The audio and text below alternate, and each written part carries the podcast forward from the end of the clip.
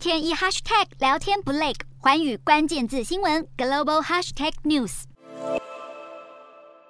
模五百二十亿美元的美国晶片补助法案，十九号开始在参议院讨论，最快本周会有结果，再送往众院表决。这个延宕多时的法案是共和党和民主党两党力推的优先任务，更是拜登政府施政的重点。全球晶片短缺，加上疫情造成交货延迟，让美国意识到了晶片供应没有任何的保障。因为成本较低，西方国家越来越依赖亚洲制造的晶片，但由于现在几乎每个现代工业部门都有晶片需求，因此仅仅二零二一年的供应链中中断，就让美国当年的国内生产总值减少了两千四百亿美元。德州共和党参议员就评估，如果美国未来没有办法获得先进半导体晶片可靠的供应，GDP 可能会在一年内萎缩百分之三点二。除此之外，美国也发现晶片是高度依赖台湾，而台湾正面临中国的威胁，未来很可能会成。为地缘政治筹码，凸显了如果太过依赖台湾晶片，可能会造成国安风险。因此，极力推动这项五百二十亿美元的晶片法案，希望能开始将晶片本土化。不过，英特尔执行长基辛格表示，即使晶片法通过了，美国短期恐怕也是很难达到晶片自主化。除了成本高，半导体人才也是美国现阶段欠缺的条件。